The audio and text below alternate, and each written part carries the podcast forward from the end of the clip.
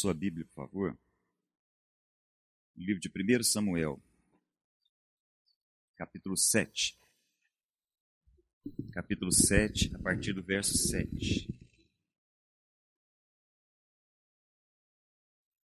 Eu hoje queria conversar com vocês a respeito de um tema, na, na minha concepção, muito importante, e gostaria de usar a vida de Davi para ilustrar esse assunto.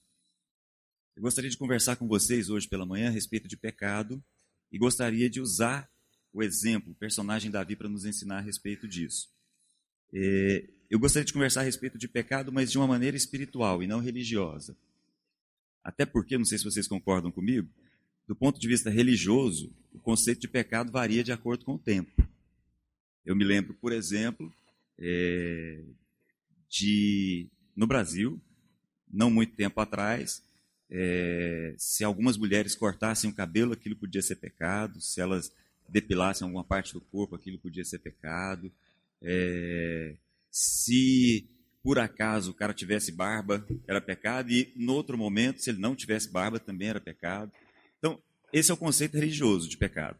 Não é a respeito disso que eu quero conversar com vocês. Eu gostaria de conversar com vocês a respeito do pecado do ponto de vista espiritual. E aí, nesse aspecto, quando a gente usa a vida de Davi para entender a respeito disso, a última coisa que eu quero pensar junto com vocês é a respeito dos pecados de Davi. Deixa eu explicar isso melhor. A Bíblia faz uma separação, uma distinção muito clara entre o que é pecado e o que são pecados. Então, quando nós conversamos a respeito de pecados, corre o risco de a gente estabelecer uma lista de coisas e isso não causar nenhum tipo de transformação na nossa cabeça. Eu não quero conversar a respeito de pecados. Tanto assim que nós vamos falar a respeito de Davi, eu vou passar ao lado dos pecados de Davi, como por exemplo o caso do adultério e do assassinato. Não é esse o meu objetivo. Meu objetivo é conversar com vocês a respeito de pecado, que é diferente. Ok? Vocês já vão entender. 1 Samuel capítulo 7, versículo 7, diz assim: Quando os filisteus souberam que os israelitas estavam reunidos em Mispá, os governadores dos filisteus saíram para atacá-los. Quando os israelitas souberam disso, ficaram com medo dos filisteus. Deixa eu fazer uma pausa importante aqui. Quando a gente fala a respeito de Davi, é, o que, que vem à cabeça de vocês? Falou a respeito de Davi, a gente lembra de Golias, né? A gente lembra do caso com Batseba e Urias, seu marido. A gente lembra que Davi é um homem segundo o coração de Deus, não é isso? São coisas que a gente lembra, né? Ah, eu queria pensar um pouco com vocês a respeito disso. Até conversando esses dias com alguns amigos, a gente mencionava. Todo mundo conhece essa frase: Davi, um homem segundo o coração de Deus. É, mas talvez poucas pessoas saibam o contexto em que isso surgiu. Davi, sendo um homem segundo o coração de Deus, surgiu num contexto de conversa entre dois personagens fundamentais para que a gente possa compreender o personagem Davi. Na verdade, Davi nem existia ainda quando Samuel e Saul começaram a conversar a respeito de um homem segundo o coração de Deus. Interessante. Para que a gente possa caminhar um pouco ao longo da vida de Davi, é fundamental que a gente entenda esses dois personagens. Antes da gente conversar a respeito de Davi, é importante que a gente entenda quem foi Samuel e quem foi Saul. Isso é importante. Vamos por parte. Samuel foi o último dos juízes no período dos juízes. Deixa eu explicar isso melhor para vocês. Quando aquele povo, mais ou menos 2 milhões de pessoas, deixaram o Egito, eles saíram do Egito com a promessa de possuir uma terra. Lembram disso? Mesmo quem não tem isso muito familiar, vai lembrar. Quando aquela nação deixou o Egito e foi em direção a Canaã, eles foram com uma promessa. Eles foram liderados por Josué na entrada dessa terra. Assim que Josué morreu, a terra já estava praticamente toda conquistada, foram surgindo outros líderes. Aqui e ali surgiam líderes, como por exemplo Sansão, como por exemplo Gideão, como por exemplo Débora, são exemplos de juízes. Essa estrutura linguística, juízes, não tem nada a ver com os nossos juízes de hoje. Não tem nada a ver com a parte legal. Não tem a ver com jurisdição. Entende? Juiz, naquela época, era o libertador, era o líder. Era a pessoa que Deus levantava aqui e ali para que aquele povo pudesse ter consciência do papel que eles desempenhavam naquela terra e no projeto do próprio Deus. O último desses juízes, do período de juízes, foi Samuel. Samuel é um personagem extremamente interessante. Samuel foi deixado no templo para que o sacerdote ali cuidasse dele quando ele era ainda muito jovem. Ele cresceu o tempo todo aos pés de Eli, aprendendo. Ele era o sacerdote daquela época, aprendendo a respeito de Deus. E há uma expressão interessante na época de Samuel. Diz a Bíblia que na época de Samuel as visões eram raras. Isso é muito interessante. Sur Samuel, um homem extremamente diferenciado. Aonde Samuel andava em todo o reino de Israel, as pessoas tinham por, por Samuel um respeito muito grande. Todos reconheciam em Samuel um profeta, um sacerdote, um líder. Em todos os lugares por onde ele passava, e ele fazia isso todos os anos, todos os anos ele subia e descia pela região de Israel para levar aquele povo à consciência de que aquele povo era o povo do Deus de Abraão, de Isaac e de Jacó. Então, Samuel é um personagem importantíssimo. Onde ele chegava, ele era reconhecido. As pessoas sabiam que aquele homem era um homem de Deus. Muito bem. Esse texto que a gente começou a ler agora fala a respeito de um episódio em que o povo de Israel é levado à guerra contra os filisteus. Para quem não se lembra, os filisteus acompanham praticamente toda a história do Velho Testamento. Era um povo que estava em constante guerra com o povo de Israel.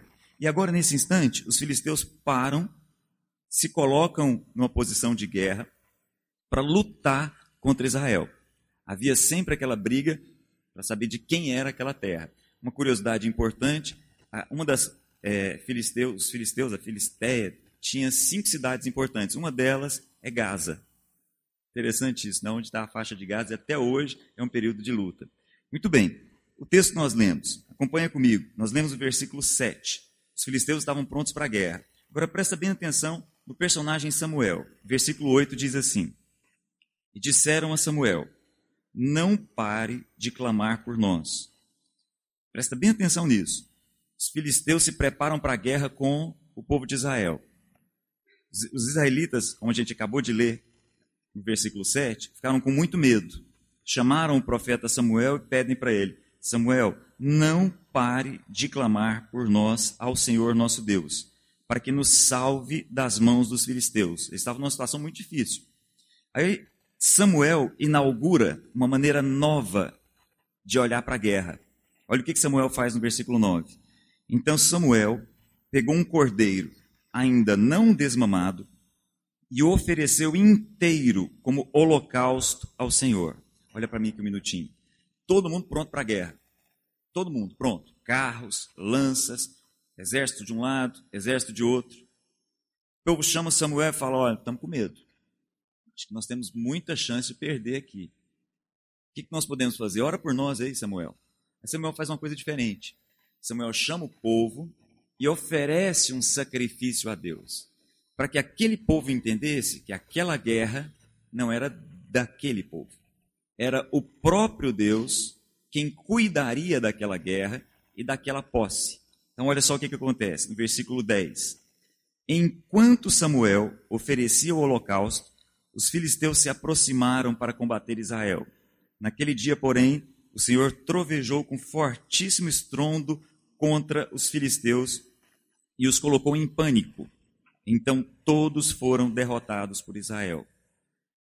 Samuel mostra para aquele povo que esse povo está numa terra, foi levado a essa terra por Deus e todas as coisas deveriam ser feitas numa dependência com Deus. Por isso, Fala, para tudo.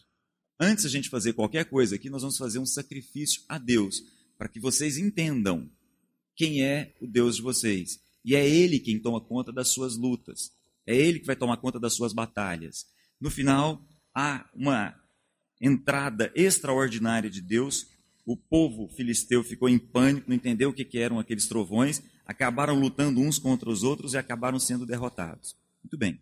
A partir daqui, aquela geração que não conhecia mais o Senhor começou a prestar atenção. E Samuel fez com que essa nação se voltasse a Deus novamente. Ele começa uma reforma naquela geração. Fala, olha, deixem os, os ídolos de vocês de lado e entreguem a vida de vocês a Deus. E é isso que começa a acontecer. E Samuel lidera toda uma revolução espiritual naquela geração. Só que Samuel se envelhece. Quando ele está já idoso, povo se reúne e fala assim: Samuel, Joia, você é um líder importante, mas os seus filhos não nos inspiram segurança. Então, Samuel, gostaria de ter um rei. Os governantes de Israel se reúnem para ter essa conversa com Samuel e pedir para Samuel um rei. Nós queremos um rei, porque as outras nações também têm um rei. Só nós aqui é que não temos. Samuel fica muito triste, vai se colocar diante de Deus e Deus fala para ele: Samuel, preocupa não. Se você está achando que o problema é com você, você está enganado, o problema é comigo. Esse povo não está te rejeitando, esse povo está me rejeitando. Mas não tem problema não. Eles querem um rei? Explique para eles quais são os direitos de um rei. Nós vamos escolher um rei, sem problema nenhum. E aí surge o segundo personagem importante aqui. Samuel é levado por Deus a conhecer Saul.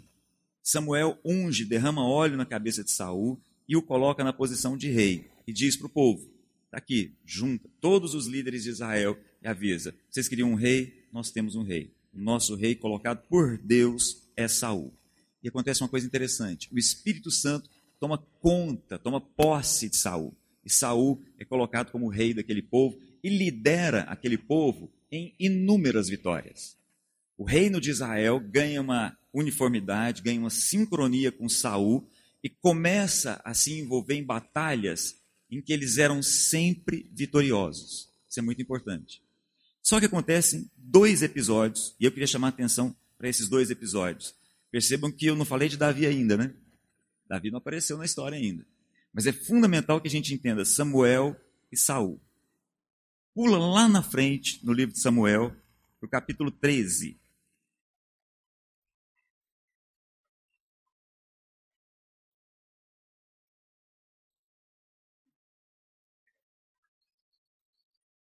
Capítulo 13 diz assim: Os filisteus reuniram-se para lutar contra Israel. Não é novidade, né? A gente começou lendo que os filisteus se reuniram para lutar e foram derrotados. De novo, os filisteus se reúnem para lutar contra Israel. Com, versículo 5, 13, 5. Com 3 mil carros de guerra, 6 mil condutores de carros e tantos soldados quanto a areia da praia. Eles foram a Micmas, a leste de Bet-Aven, e lá acamparam. Quando os soldados de Israel viram que a situação era difícil e que seu exército estava sendo muito pressionado, esconderam-se em cavernas e buracos, entre as rochas e os poços e cisternas. Alguns hebreus até atravessaram o Jordão para chegar à terra de Gade e Gileade. Saul ficou em Gilgal e os soldados que estavam com ele tremiam de medo. Olha para mim aqui um minutinho. Olha o contexto. Aquele povo sabia vencer. Aquele povo já tinha passado por inúmeras vitórias, inclusive diante do próprio povo filisteu. Mas de repente, o que os olhos daquele povo viram assustava. De repente eles olharam e viram muitos carros de guerra, muitos homens controlando esses carros de guerra, e viram um exército enorme, semelhante a grãos de areia. Aquele povo teve medo. Alguns começaram a se esconder em cisternas, uns passaram a se esconder em cavernas, outros atravessaram o Jordão, saíram da região de Israel para fugir. Saul, desculpa, Saul estava lá em Gilgal, parado e preocupado. Versículo 8 diz assim: Presta bem atenção no que vai acontecer agora, que a gente vai ter uma quebra de modelo importante. Saul esperou sete dias, versículo 8, o prazo estabelecido por Samuel, mas este não chegou a Gilgal, e os soldados de Saul começaram a se dispersar. Então Olha o que, Saul fez. Então ele ordenou: tragam-me o holocausto e os sacrifícios de comunhão. Saul ofereceu então o holocausto. Olha só, aquele povo estava esperando Samuel, o profeta, chegar, para fazer o holocausto, para colocar aquele sacrifício diante de Deus, para que o próprio povo entendesse a relação deles com Deus. Como aparentemente Samuel tenha demorado, Saul falou assim: pode deixar, eu resolvo a parada. Traz aí que eu mesmo resolvo. Eu mesmo faço o papel de sacerdote aqui. Eu mesmo ofereço o sacrifício. E foi o que aconteceu. Versículo 9: Então ele ordenou: Tragam-me o holocausto e os sacrifícios de comunhão. Saul ofereceu então o holocausto. Quando ele terminou de oferecê-lo, Samuel chegou. E Saul foi saudá-lo. E perguntou-lhe Samuel: O que você fez? Saul respondeu: Quando vi que os soldados estavam se dispersando e que você não tinha chegado no prazo estabelecido e que os filisteus estavam reunidos em Micmas, pensei: agora os filisteus me atacarão em Gilgal e eu não busquei o Senhor. Por isso, senti-me obrigado a oferecer o sacrifício. Aí olha o que Samuel diz para ele. Você agiu como um tolo, desobedecendo ao mandamento que o Senhor, seu Deus, lhe deu. Saul, você não é sacerdote. Você não executa esse papel. Você, mesmo sendo rei, tem limites. Esses limites são estabelecidos por Deus. Então, Saul, você não oferece sacrifício. Quem oferece sacrifício é um levita. Quem oferece sacrifício é um sacerdote. Você não tinha poder para fazer o que você fez. E aí olha o que Deus, o que, Samuel diz. É, você agiu como um tolo desobedecendo ao mandamento que o Senhor seu Deus lhe deu. Se você tivesse obedecido, ele teria estabelecido para sempre o reinado, seu reinado sobre Israel. Mas agora, seu reinado não permanecerá. Aí vem a frase que todos nós conhecemos, mas ela está embutida num contexto. O Senhor procurou um homem segundo o seu coração e o designou líder de todo o seu povo, pois você não obedeceu ao mandamento do Senhor. Samuel, você está na posição de rei porque Deus te colocou. Mas, na verdade, o que Deus procura é um homem em que o alinhamento entre os corações sejam os mesmos. O que Deus procura é um homem que tenha o coração alinhado com o coração de Deus, que haja uma sinfonia, que haja uma conversa entre os dois corações. E, infelizmente, você não entendeu. Você não entendeu o básico. Você não entendeu, você foi além dos limites. Isso é muito interessante. Eles vencem, mesmo assim, eles vencem aquela guerra, mesmo assim eles se saem vitoriosos, e mesmo assim o reino de Saul se expande. Num outro contexto, alguns anos depois, Deus fala através do profeta Samuel a Saul e diz assim: Saul, você agora vai viver uma experiência diferente.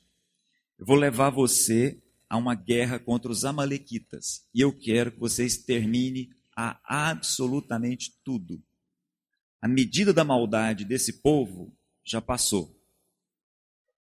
Esse povo que tem oferecido sacrifícios de crianças a deuses dos mais variados, para mim chega. A medida da maldade desse povo transbordou o copo. Então, Saul, eu quero que você vá lá e seja meu agente de justiça nesse povo. Quero que você elimine todos, homens, mulheres, crianças, bode, ovelha, o que tiver. Saul vai. Só que quando ele vai para a guerra e percebe os despojos da guerra e percebe, não, mas essa ovelhinha aqui é bonita, vou ficar com ela. Opa, não, aqui tem coisa interessante, vou separar. E começa a separar o que ele achava interessante. Não faz aquilo que Deus tinha dito para ele fazer. E acontece um segundo episódio importante, extremamente importante. Samuel vai lá. Fala, Saul, o que foi que eu te disse? A palavra de Deus para você não era que você exterminasse absolutamente tudo? Aí Saul solta um interessante, fala, não, é o seguinte, é, essas ovelhas, esses bois aqui, a gente não matou porque a gente quer oferecer para o Senhor. Aí Samuel diz o seguinte, presta bem atenção, vai comigo lá para o capítulo 15, extremamente importante versículo 22.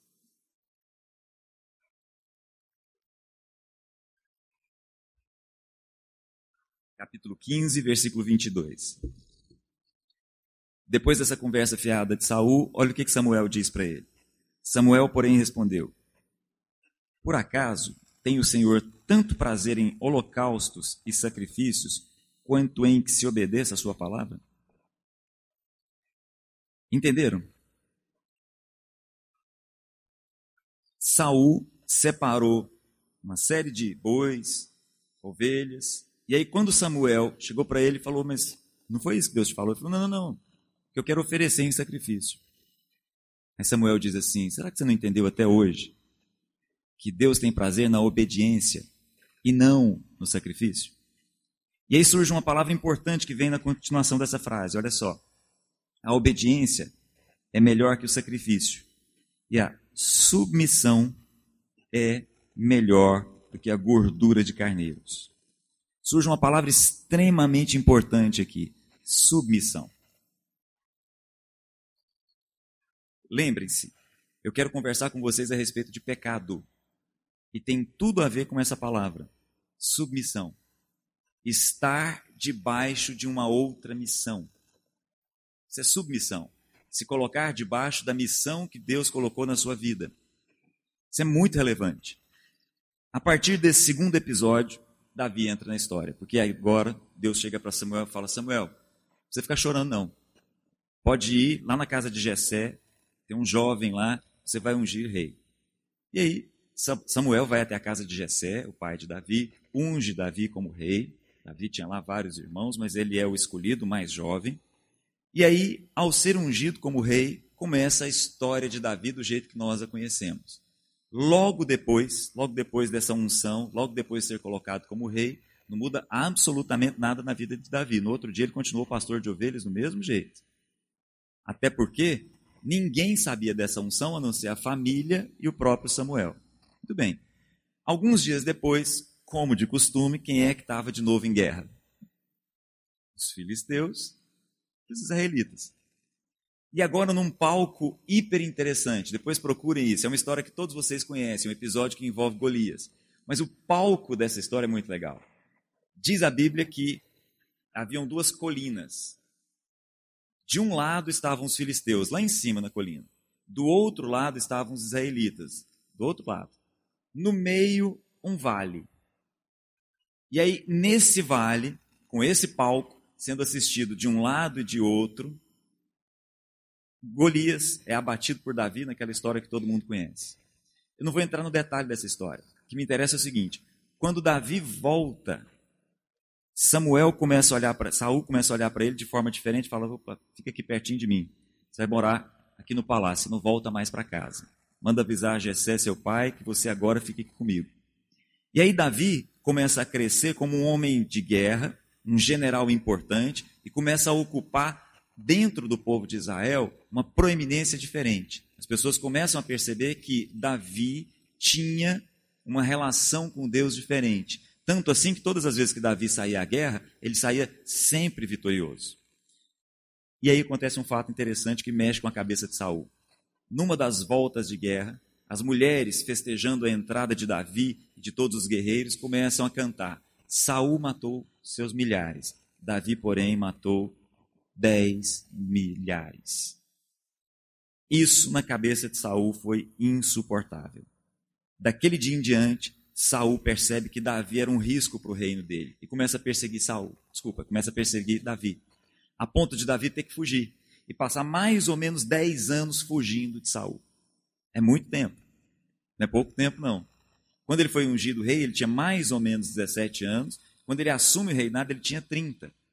Nesse intervalo aí de 13 anos, ele passou mais ou menos 10 anos se escondendo de Saul, o tempo todo. Passou por vários lugares, se escondeu em cavernas, fez papel de louco. Na minha opinião, ele chegou às raias da loucura. Nessa experiência que ele tem de mais ou menos 10 anos, ele se casa, ele tem filhos, ele constitui uma família e desse jeito, fugindo, correndo, se escondendo, sabendo que a qualquer momento o ódio de Saul poderia chegar até ele e ele poderia morrer a qualquer instante. Isso é muito interessante. É exatamente nessa época que Davi compõe uma boa parte dos salmos que a gente conhece. Quando a gente vê as angústias de Davi, quando a gente vê as alegrias de Davi, quando a gente vê as dificuldades que Davi expressa nos Salmos e ao mesmo tempo a dependência que ele cria em relação a Deus, foi mais ou menos nesse período de 10 anos em que ele estava fugindo de Saul, correndo risco de vida. Isso é muito forte, isso é muito interessante. Um líder começa a aparecer aqui. E aí, gente, pequenos detalhes a respeito desse líder vão fazendo um contraste enorme com Saul. Quer ver? Dá uma olhadinha, por favor, ainda em Samuel, no capítulo 22.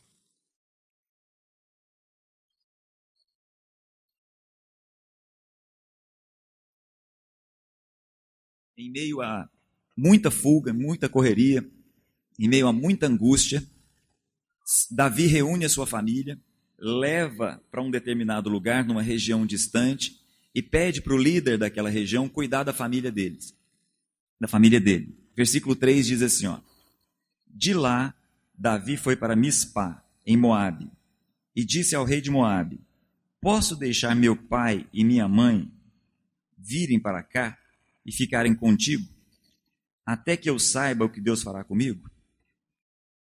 Presta bem atenção nisso.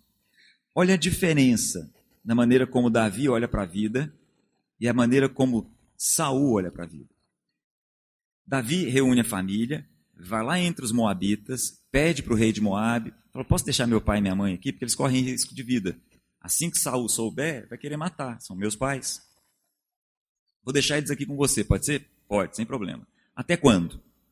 Aí vem o detalhe. Até que eu saiba o que Deus fará comigo. Isso é muito forte.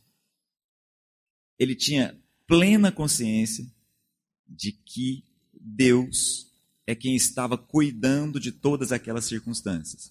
Embora ele entendesse que da, é, o inimigo era Saul, as dificuldades eram com Saul, o controle de todas as coisas não estava nas mãos de Saul. Isso é muito forte.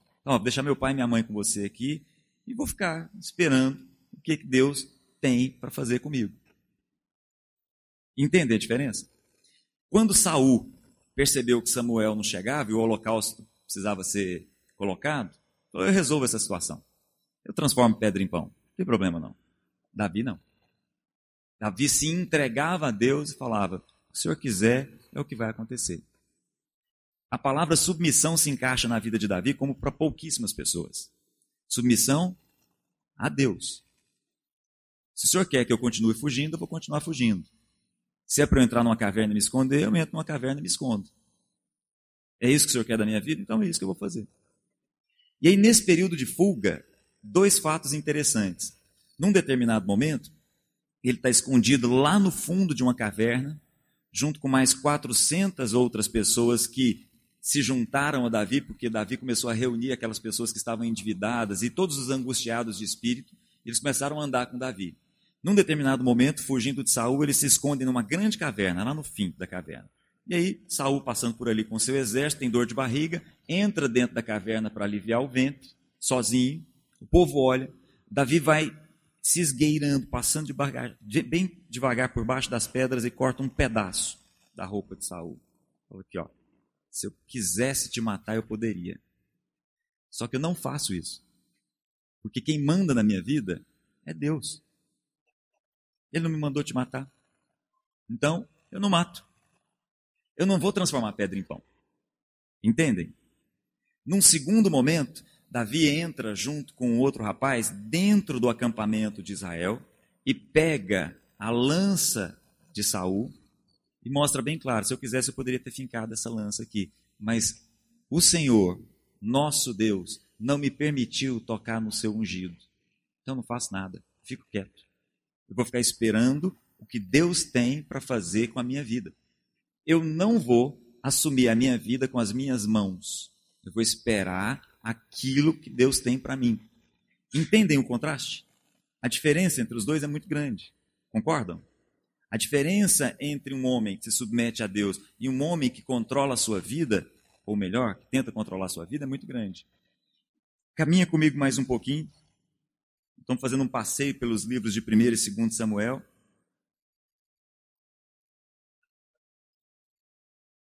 Vai para o segundo livro, 2 Samuel.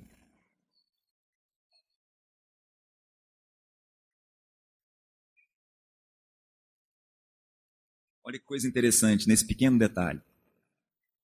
É, Saul morre numa guerra com os filisteus. Saul morre, começa o livro de 2 Samuel. E aí, naturalmente, o que, que deveria acontecer com Davi? Assumir o reinado, né? Concordam? Já tinha sido ungido, já tinha sido reconhecido por todo o povo de Israel como um grande líder. O povo sabia que quando Davi se colocava como general, a vitória era certa, porque Deus estava com ele. Saul morre. No entanto, olha o que, que Davi faz. Vai comigo, por favor, 2 Samuel, capítulo 2. Passado algum tempo, Saul já morto, Davi perguntou a quem? Ao Senhor: Devo ir para uma das cidades de Judá? O Senhor respondeu que sim. E Davi perguntou para qual delas? O Senhor respondeu: Para Hebron. Pula comigo lá para o versículo 4. Então os homens de Judá foram a Hebron e ali ungiram Davi, rei da tribo de Judá, informado de que os habitantes de Jabes Gilead tinham sepultado Saul, e aí continua o texto. Olha onde eu queria chegar. Quando Saul morre, e o fato de Davi assumir o reinado era uma coisa natural, primeira coisa que ele faz, o que, que é?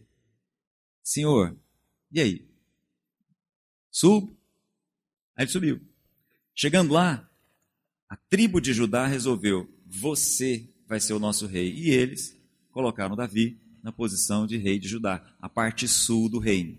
A parte norte do reino teve como rei durante um tempo um dos filhos de Saul, Isbosete. Caminha comigo lá para o versículo 8. Enquanto isso, Abner, filho de Ner, comandante do exército de Saul, levou Isbosete, filho de Saul, a Manaim. E aí ele estava. Vai lá para o capítulo 5, por favor.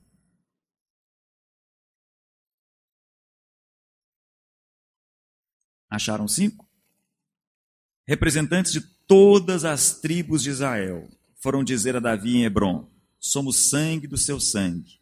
No passado, mesmo quando Saul era rei, eras tu quem liderava Israel em suas batalhas. E o Senhor te disse: Você pastoreará o meu povo Israel e será seu governante. Então todas as autoridades de Israel foram ao encontro de Davi em Hebron, e ele fez um acordo com eles em Hebron perante o Senhor. E eles ungiram Davi, rei de Israel. Davi tinha 30 anos de idade quando começou a reinar. Reinou durante 40 anos. Olha só. Primeiro, uma parte do reino fala: Você vai ser nosso rei. Depois, todo o restante se reúne e fala assim: Assume o reino. Você é o nosso rei. Mesmo quando nós estávamos sendo reinados por Saul, nós sabíamos que você é quem liderava o povo por batalhas. Era você que trazia as vitórias. O Senhor está com você. Então, assume a posição de rei. Entendem que ele não foi atrás do trono? Em momento algum. O trono foi até ele. Por que, que isso acontece? Porque ele esperava o que Deus tinha para a vida dele. Ao invés de conquistar com a sua musculatura, ao invés de conquistar com a sua inteligência, ao invés de conquistar com as suas capacidades, ele colocava sempre a sua vida de maneira submissa em Deus esperava o que Deus tinha para ele. Entendem a diferença? Ele não vai atrás.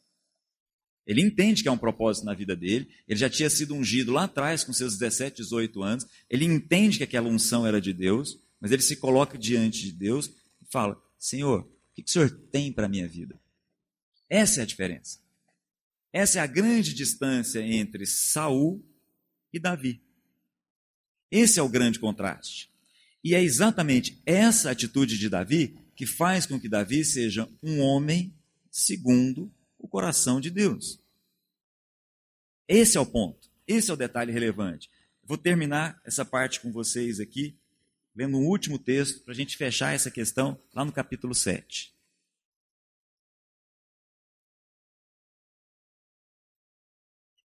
Capítulo 7, segundo Samuel.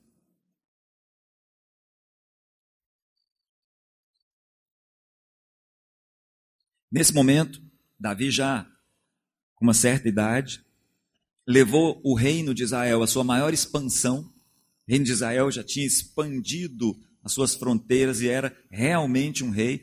Até esse momento aqui, isso é interessante, até esse momento, os livros de história não falam a respeito de Israel.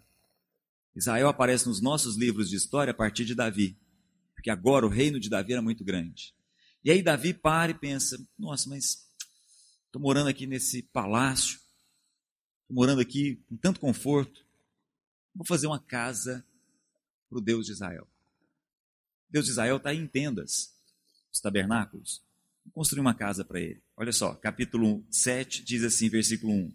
O rei Davi já morava em seu palácio, e o Senhor lhe dera descanso de todos os seus inimigos ao seu redor. Olha que coisa interessante.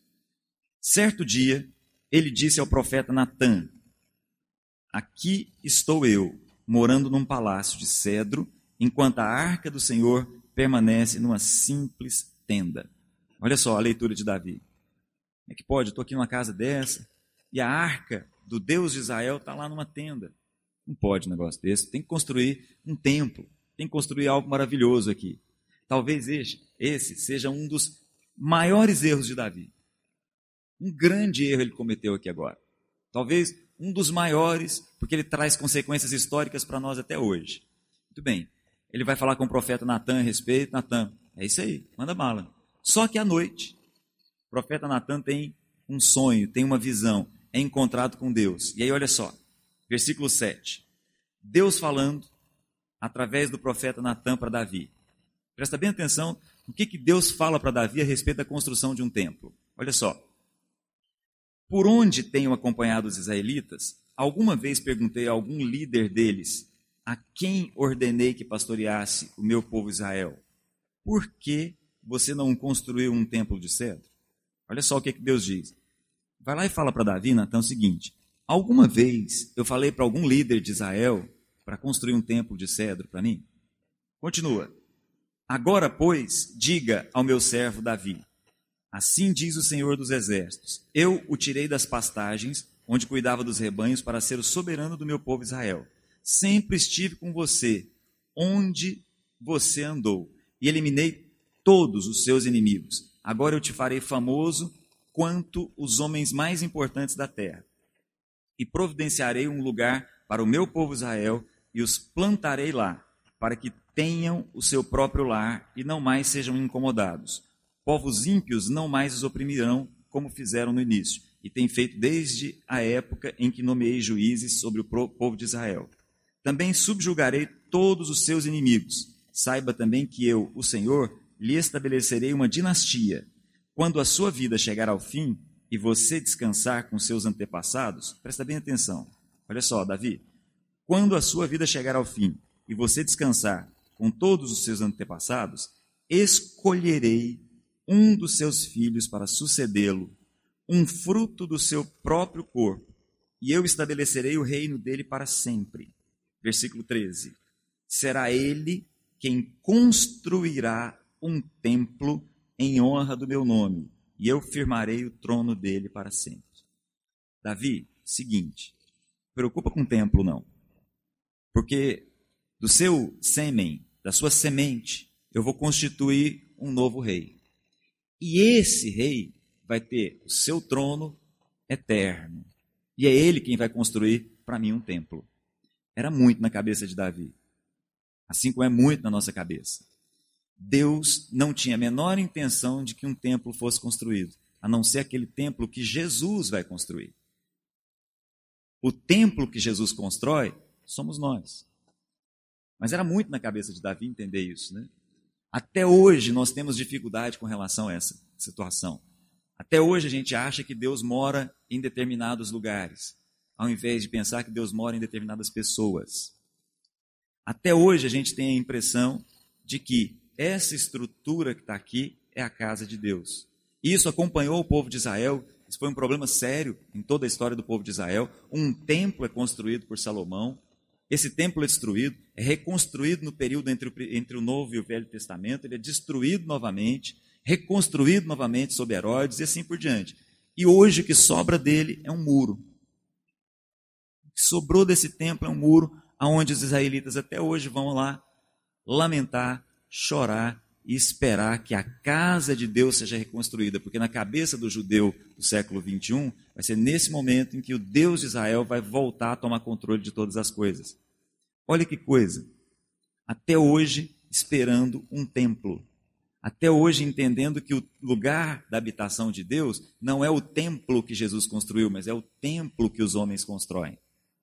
Só que agora vem um detalhe mais interessante dessa história. Que Davi não tem entendido, ok, nós até hoje temos dificuldade de entender. Mas a maneira que Davi reagiu a isso é o que interessa. Vai comigo, por favor, lá para o versículo 18.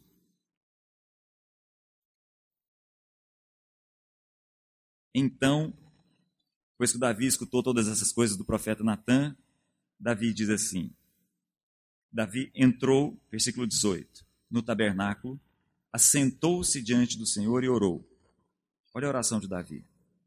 Quem sou eu, ó soberano Senhor? E o que é a minha família para que me trouxesses a esse ponto?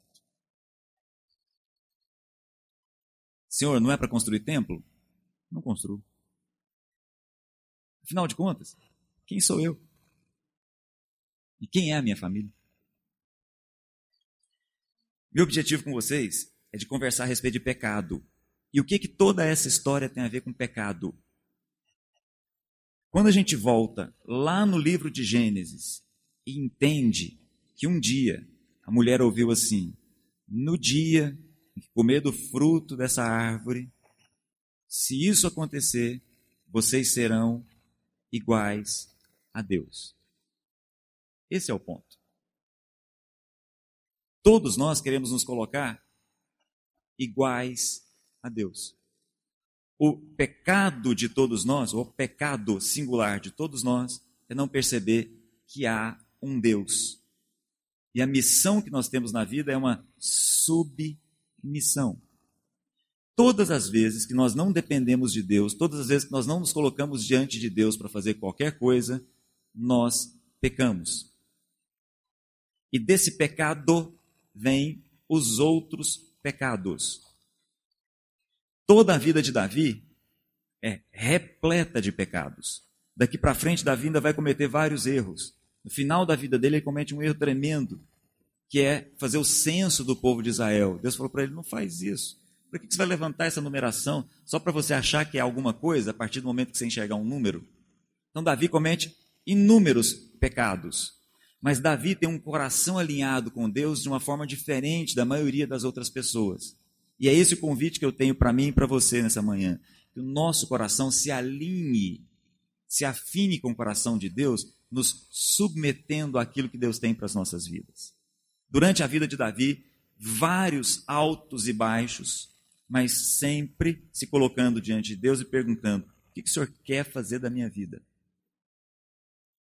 Se o Senhor não falar nada, eu vou ficar quieto. Isso é interessante.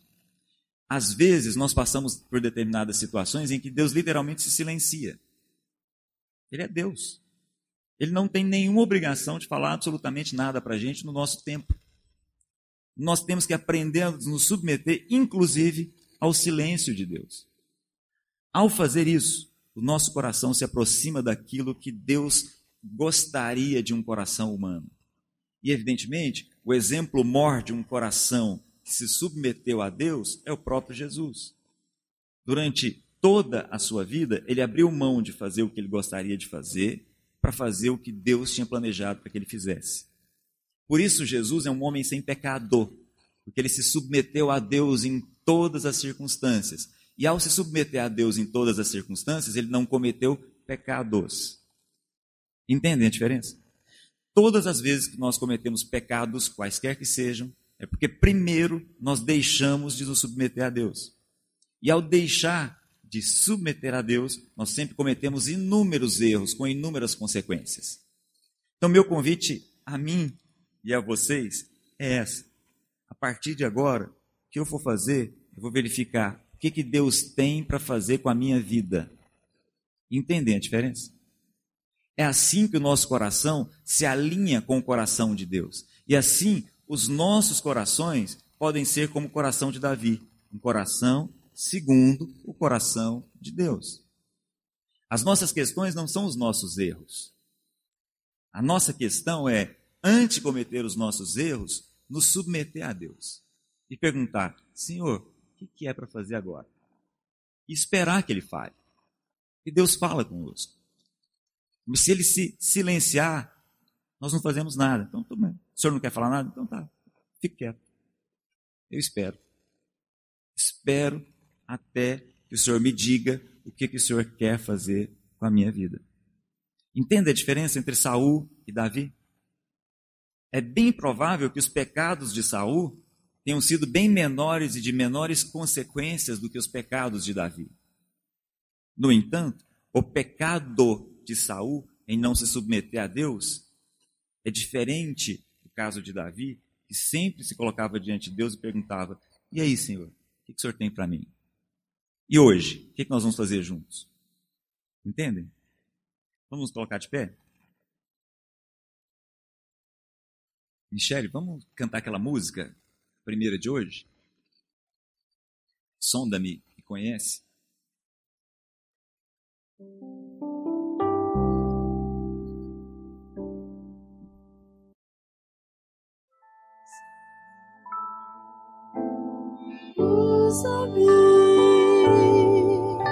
Vamos orar?